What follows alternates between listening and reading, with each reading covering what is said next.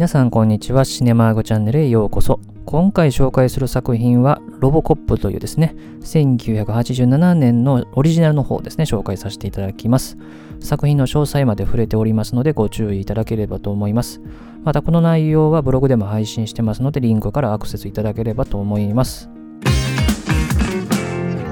それではロボコップの基本情報から紹介しておきますと、この映画は1987年のアメリカ映画で上映時間103分、配給はオライオンピクチャーズですね。ジャンルは SF、アクション、ハードボイルド、サスペンス、刑事もの、犯罪ものですね。で、この映画のあらすじなんですけども、舞台となるのは近未来のデトロイトですね。ただですね、犯罪が増加をしていてですね、なんと警察がですね、オムニ社という会社によって民営化されているというですね、時代なんですね。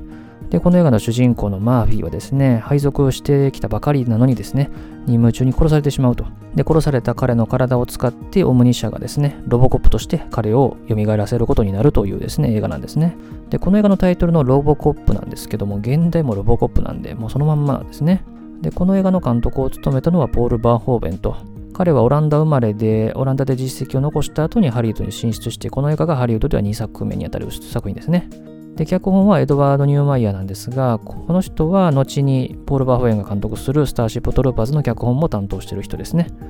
で、この映画の音楽を担当したのはですね、ベイジル・ポール・ドリスという人ですね。この映画のテーマ音楽も非常にね、有名ですよね。で、それから撮影担当したのはヨスト・バカーノというドイツ人の人ですね。U ボートとか担当した人ですね。で、キャストですね、主人公のマーフィーを演じたのがピーター・フェラーですね。で、アン・ルイスを演じたのがナンシー・アレンですね。彼女はですね、ブライアン・デ・パルマとかつて結婚していてですね、殺しのドレスとかミッドナイト・クロスとかキャリーとかにね、出演してましたね。で、オムニ社の副社長のディック・ジョーンズを演じたのがロニー・コックスですね。で、クラレンスを演じたのがカート・ウッド・スミスで、えオムニ社の社長を演じたのがダン・オ・ハーリヒーですね。で、ボブ・モートンを演じたのがミゲル・ファラーといったところですね。でちなみにロボットのですね、エド209はですね、声がですね、なんとこの映画のプロデューサーのジョン・デイビソンがやってるというとこですね。で、この映画の映画賞関係との評価でいうと、アカデミー賞では音響賞と編集賞の2部門でノミネートされましたけども、受賞はならなかったんですが、ただですね、特別業績賞というですね、えー、後のですね、音響効果編集賞ですね、まあ、これを受賞してますね。それから、アボリアツ・ファンタスティック映画祭というね、SF 映画とかホラー映画を評価する映画祭では、高等技術委員会賞とですね、SFX 賞というのを受賞していると公開されてからの成績で言うと、1300万ドルの予算に対して5340万ドルということでヒットしたと。で、この年の公衆ランキングでは16位でしたね。で、ちなみに1位はスリーメンベビーというね、コメディ映画でしたね。で、制作経緯の話をしておきますと、この映画はですね、まず、脚本家のエドワード・ニューワイヤーですけれども、ユニバーサルのですね、役員だったんですけども、まあ、退屈だなと思ってた時に、脚本家のマイケル・マイナーから、ロボット経過の話を書いてくれというふうに頼まれて書き上げたのがこのロボコップなんですね。だから、なんかもともとね、なんかアメコミとかにありそうなんですけども、実はなくて、もうこれオリジナルなんですよね。で、さらにこのエドワード・ニューマイヤーはですね、リドリー・スコット監督のですね、ブレードランナーの撮影がなんと彼のオフィスの裏で撮影されてたということで、映画制作を学ぶために非公式にですね、参加をしてたという話もありますね。で、この脚本のですね、風刺を気に入ったですね、オライオン・ピクチャーズのプロデューサー、ジョン・デイビソンが気に入って購入をしたというところがね、85年だったんですよね。ただですね、これ原題がロボコップですけれども、もういかにも子供向けなタイトルですよね。でもこれがまあ監督探しを難航した一つの理由ですね。こんな子供っぽいタイトルの映画誰がやるんだという話で、かなり難航してですね、まあ、いろんな人に当たってると。で、断った中にはですね、デビッド・グローネンバーグもいるわけですね。で、彼とこの映画の関係で言うとですね、彼は後にですね、1991年裸のランチというね、映画を撮るんですが、その時に主演したのが、この映画の主人公のピーター・ベラーなんですけども、ピーター・ベラーは、このロボコップのですね、3作目のですね、出演を断ってこっち出てると、まあ、いうような縁もあるんですね。で、なかなか映画監督決まらないんで、脚本家のマイケル・マイナーは自分が監督するって言ったんですけども、ライオン・ピクチャーズは経験がないのに無理だということで断ってると。で、このライオン・ピクチャーズの幹部のバーバラ・ボイルがポール・バーホーベンのことを高く評価をしていたということで、彼にオファーが行ったんですね。ただ彼も最初はですね、脚本数ページ読んでですね、ゴミ箱捨てちゃったんですよね。で、奥さんがそれを拾ってちゃんと読んでみろというふうに読んでみて、まあ、ちゃんと奥があるなということで監督をするという決断をしたという話がありますね。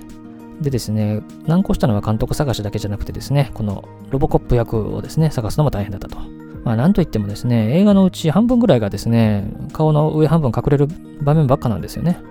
だから、まあ当然ですけど、こうね、顔が見えないというところでですね、まあ、あんまりよく思わない俳優もいますよね。でさらにですね、顔はですね、上半分隠れるんですけど、下半分だけ出るということで、当然下半分がたくましい見た目であるということも条件になったわけですよね。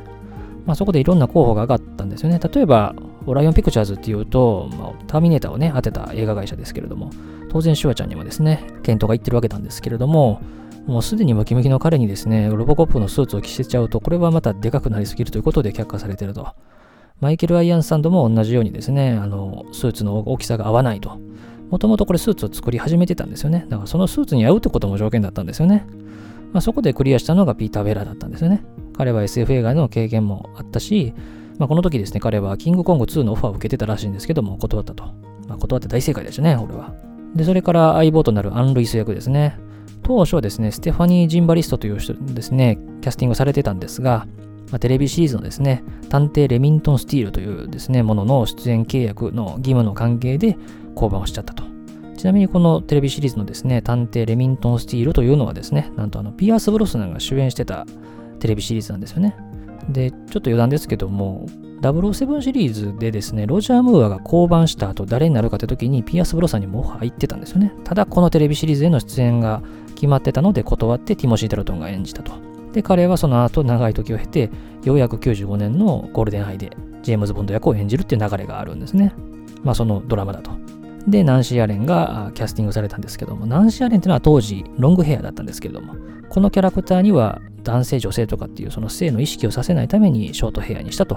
まあ、いうふうに言ってますね。で、それから悪役ですけども、ロニー・コックスとかですね、まあ、カート・ウッド・スミスとかは当時はそこまで悪役とかのね、経験がなかったんですよね。だからロニー・コックスもこの役を演じられて嬉しいってことはですね、インタビューでも言ってましたけれども、あさらにですね、カート・ウッド・スミスが演じたですね、キャラクターは、ナチスドイツのですね、ヒムラーを意識してメガネをかけさせたというふうに言ってますね。で、それからこの映画の舞台となるデトロイトなんですけども、ロケ自体はデトロイトではやってないんですね。デトロイトはですね、ロケハンはしたらしいんですけども、ロケ地としての特徴が全然ない街らしいですね。で、さらにですね、労働組合の街なので、かなりお金がかかるということで断念してるそうですね。で、結局ダラスとかテキサス、ピッツバーグで撮影されたと。で、ダラスの撮影の時なんですけども、まあ、非常に条件がいろいろ重なっちゃうとですね、体感気温が50度ぐらいになることもあったそうですね。これを聞いてちょっと思い出したのはね、73年のダラスの暑い日っていうね、映画がありますけれども、まあ、特にね、スーツを着て演じたピーター・ベラーは、もう本当に水分補給をちゃんとしないとかなり体重を落としてしまうぐらいだったそうですね。で、このピーター・ベラーが着るスーツなんですけども、なんと制作にかなり時間を要してですね、なんと撮影当日ぶっつけ本番になったそうですね。まあ、そうするとですね、ピーター・ウェラーにこのスーツをつけるだけで8時間かかったということでですね、まあとんでもなく時間かかったと。で、ピーター・ウェラはもともとこの役が演じることを決まった時に、パントマイムの講師を雇ってるんですよね。で、このスーツを着たことを想定してですね、フットボールの防具とかをつけてトレーニングをしてたんですけども、当日スーツをつけたらですね、もう全然練習通りの動きできないと。もう結構何ヶ月も練習してたのにっていうね。で、このままでは無理だということで監督に直訴して撮影を中断してですね、数日間、このスーツを着て歩いたり動いたりできるように、アクションシーンも結構ありますからね、まあそういうちょっと訓練をすることに費やしたと。で、なんとか撮影が再開されたと。ただですね、一つクリアできなかったのがですね、車への乗り降りですね。スーツを着たまんまではですね、車の乗り降りできないと。この映画では一箇所ですね、車を降りてですね、現場に向かうというシーンがありますけれども、まあ、その場面では車の上半身しか彼は映ってないんですよね。まあそういうことも起きちゃったと。あとはですね、ロボット出てきますよね。えっと、209というですね。まあ、これはですね、メイキングでも見れますけども、実物大のですね、大きいやつと、それからストップモーション用のですね、非常に小さいですね、30センチぐらいのですね、ものを作って撮影されてるそうですね。で、あとこの映画にはですね、まあ、たくさんの爆発シーンが出てくるんですけども、特にですね、終盤の新しい兵器をですね、持ってきた奴らがですね、街をですね、ぶっ放すためにですね、まあいろいろとこう、撃つ場面っていうのがありますけれども、あそこで最後の一発ですね、撃った時に、カート・ウッド・スミスとかが近くにいたんですけども、そこの近くまで爆風が来てるんですよね。これは本作でもその場面採用されてるんで見たらわかりますけども、めちゃくちゃ危険なんですよね、これ。だからその時現場にいた人らにはですね、スタントマンじゃない俳優にもですね、スタント代としてのギャラが払われてると、まいうところだったそうですね。まあ結構ね、消防署のお世話になったりとか大変だったそうですね、撮影は。で、完成した映画なんですけども、ポール・ワーホベンが一番感動したと言ってるのはですね、映画館に彼も見に行った時に、映画のラストですね、主人公が名前を聞かれた時にですね、マーフィーって答えますけども、その時にアメリカの観客がみんなでマーフィーっていう風にですね、まあ、叫んでたのを聞いても感動したという風に言ってましたよね。なんかこういうのはね、アメリカっぽいというかね、日本ではなかなか見られない光景ですけどもね。まあ、最近とかだとね、応援上映とかだとね、なんかこれまさにみんなで言いそうだなっていう場面ですけども、まあそういうのもあるという感じですよね。で、この映画の舞台となるですね、デトロイトの話をちょっとしておきたいと思いますけれども、デトロイトってのはアメリカの北東部ですね、まあ、五大湖とかのあるところの近くですね、ミシガン州にある町だと。で、この町はご存知のように自動車産業の町なんですよね。20世紀初頭からですね、いわゆるビッグ3と言われるフォード、GM、クライスラーのですね、3つのですね、自動車会社が誕生した町なんですよね。で、この町はその自動車産業でどんどんどんどん成長していった町なんですけども、この車の製造にはですね、当然こう担い手がいるわけですけれども、まあ、なんといっても低賃金労働者、言ってしまえばアフリカ系アメリカ人の黒人の方が、たくさんですね、働いていたわけなんですよね。で、時代が移り変わっていくとですね、徐々にこのこれらの工場がですね、デトロイトの郊外に移転をしていくんですね。さらに黒人の居住区っていうのも、まあ、ちゃんと設けられるようになって、どんどんどんどん彼らのですね、権限も強くなっていくと。ご存知のように60年代にはデトロイトでは暴動が起こって、キャサリン・ビグローがデトロイトっていうタイトルの映画でも公開しているようにですね、まあそういう風な街にもなっていくわけなんですよね。さらに同時期ですね、70年代頃から徐々にですね、日本車も台頭してくると。いうところでですね、この国内のアメリカの会社っていうのはですね、かなり苦戦を強いられた時期なんですよね。で、特にその影響を受けたのがこのデトロイトですよね。徐々に業績が落ちるとですね、当然ですけども、クビになる人だって出てくるんで、失業者がどんどん溢れてくると。で、関連会社だって潰れるし、まあ、それによってまた失業者が増えると治安も悪化していくと。まさにですね、デトロイトっていうのはこの時期を描いてるんですよね。こういうですね、荒廃した街なんですよね。で、その後の話で言うと、デトロイトっていうのは都市再生計画も立てられてですね、いろいろ取り組んだんですけども、全然うまくいかなかったんですよね。で、ご存知のようにリーマンショックの後ってのは GM とクライスラーっていうのは破綻まで一応追い込まれるというですね、まあ、厳しい状況が続いて、2013年にはデトロイトってのは財政破綻までしてるんですよね。一時はですね、1950年頃ですけども、最大人口180万人以上いたですね、大都市だったんですが、映画の公開された頃で110万人ぐらい。で、2018年では67万人ということで、最大人口時からですね、3分の1ぐらいまで減ってるということで、まあ、本当に人口減少に歯止めがかかってない状況なんですね。まあ、といっても67万人っていうとね、そこそこ人口はいるんですけどね、なかなか厳しい状況が続いているというところなんですね。で、それと合わせてですね、当時のアメリカの話も振り返っておきたいと思いますけども、1970年代からで言うと、まあ、この時っていうのは、ウォーターゲート事件があり、オイルショックがあり、ベトナム戦争では負けというとですね、アメリカとしては結構負の歴史がたくさん詰まってた時期でもあるんですね。で、その後は1980年代に入るとですね、経済成長はですね、アメリカもマイナスの時期もあったんですよね。ただですね、物価はインフレというですね、いわゆるスタグフレーションですね、っていう現象が起こってたんですよね。給料下がってんのに物の値段上がってるというですね、家計からすると厳しい状況ですよね。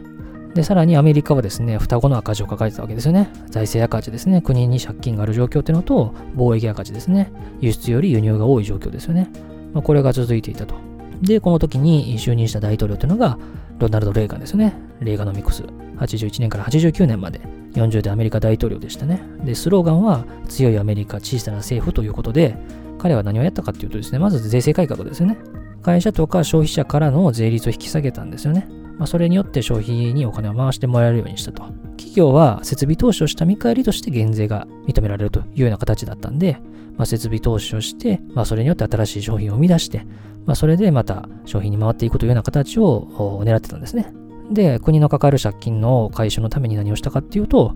まあ、国で管理をしていたものっていうのをどんどん州とかですね、まあ、小さなですね、政府にするために移管をしていったんですよね。まあ、これでどんどん国としての支出を減らしていこうと、ま、いうようなところを、ま、ざっくり言うとやってたんですね。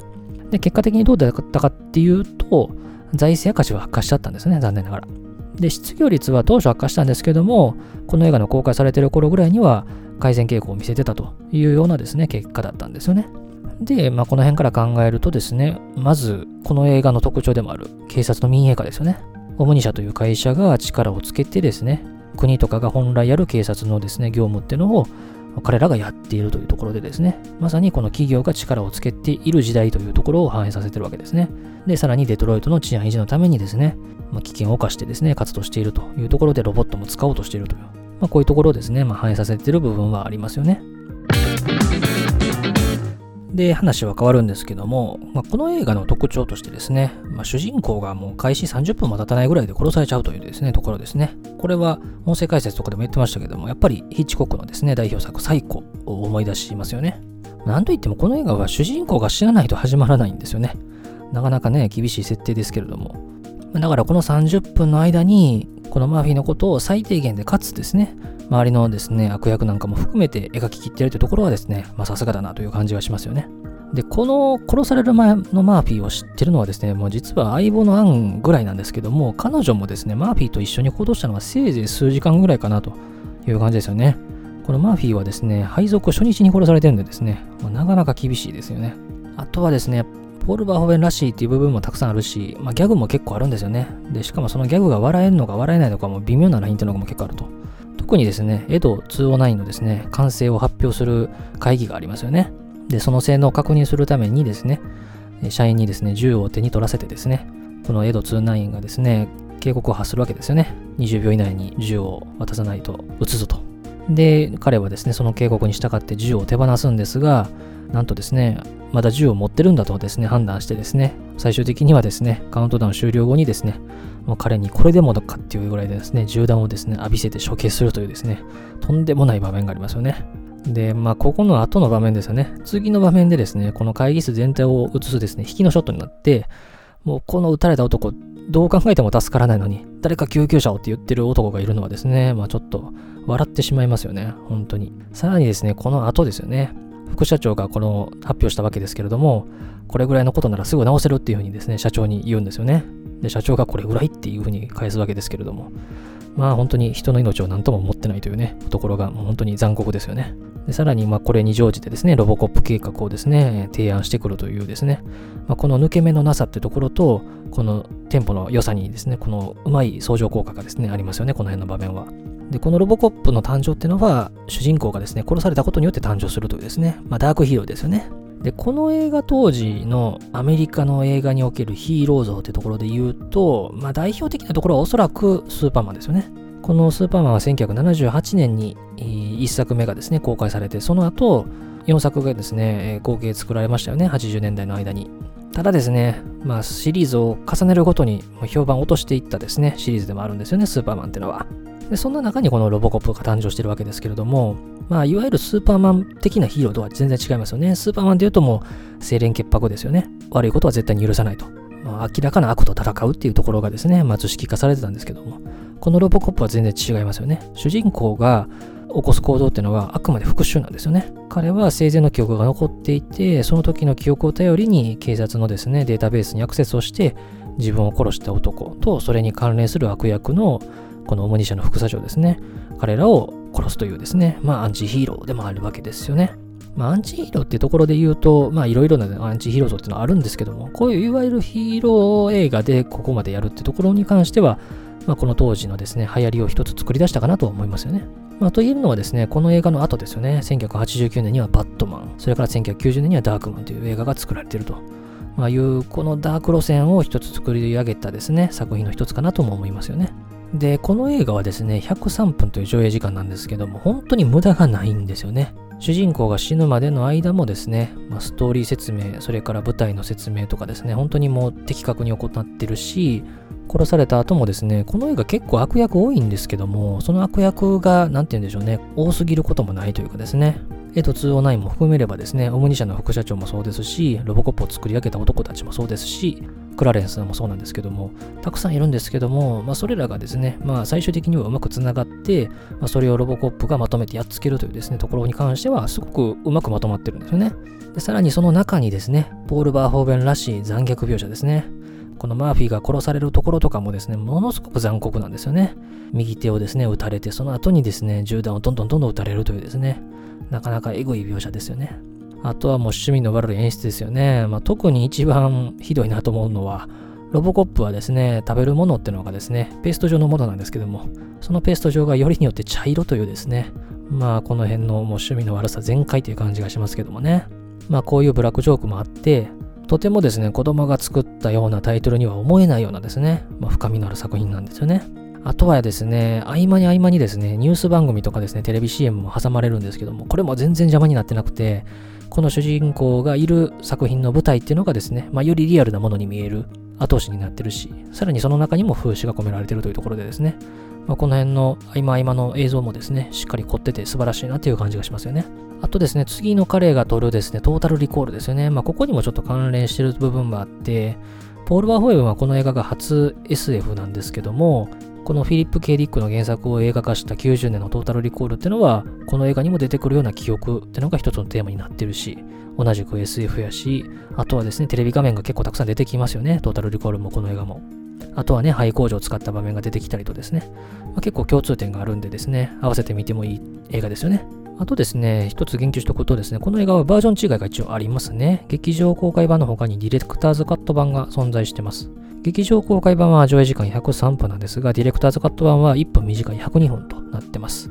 ただ短くなってるんですけども、暴力描写とか残虐な描写に関してはディレクターズカット版の方がより激しいものになってますね。それから本作の関連作品なんですけども、この映画には続編がありまして、90年にはロボコップ2、で、それから93年にはロボコップ3が使われてますね。ただ、この3作目はピーター・ウェラーは主演してないですね。で、それからロボコップはですね、1作目のリメイクというのがですね、2014年に作られてますね。まあ、ただ、評価は、ま、いまいち、私はもう全然ダメでしたね、このリメイクは。あとはですね、テレビシリーズとかですね、アニメとかも作られたりはしてますね。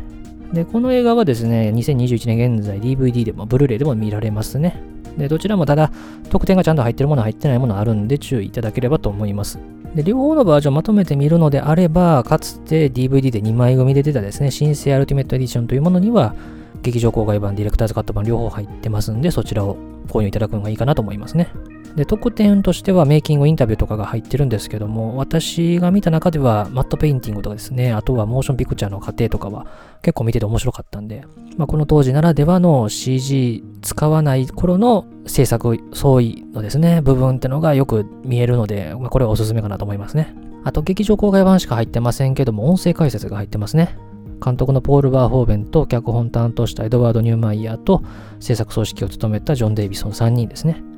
まあ喋ってんのはポール・バーホーベンとニュエドバンド・ニューワイヤーばっかりですけれども、まあ、とにかく撮影当時のですね、話をもうこれでもかってぐらいしてくれてるんで、非常にですね、サービス精神あふれる音声解説で、ポール・バーホーベンの、なんて言うんでしょうね、この基人ぶりもちょっと楽しめるかなと思いますんで、興味ある人は見ていただければと思いますね。あとサントラなんですけども、これ結構ね、発売されてる時期のものによってですね、収録曲数が違うんですよね。最新だと2010年出たやつだと完全版ってやつで23曲入ってるんでですね、完全版を聴きたい人はこっちを買っていただくのがいいかなと思いますね。ということで今回は作品紹介として、ロボコップというですね、1987年のオリジナルの方ですね、紹介させていただきました。この映画はね、ポール・バホーベンの監督の本当に代表作でもあるんですけども、まあ、中でもですね、なんて言うんでしょうね、馴染みやすいというかね、彼の趣味の悪さもですね、出てる部分あるんですけども、まだ馴染みやすい方ですね。一般的にも見やすいかなと。残虐描写もありますけども。まあ、新たなヒーロー像っていうのをですね、まあ、世に送り出した80年代のですね、SF 映画の代表作かなと思いますね。ピーター・ベラーもハマり役だったし、音楽もね、馴染みある印象的な音楽だし、まあ、メイキングとかを見た上でまた見るとちょっと違うかなっていうところもあるんでですね、まあ、その辺も楽しんでいただければと思います。というようにですね、当チャンネルではこのように様々な作品の紹介してますんで、また他のも聞いていただければと思います。最後までお付き合いありがとうございました。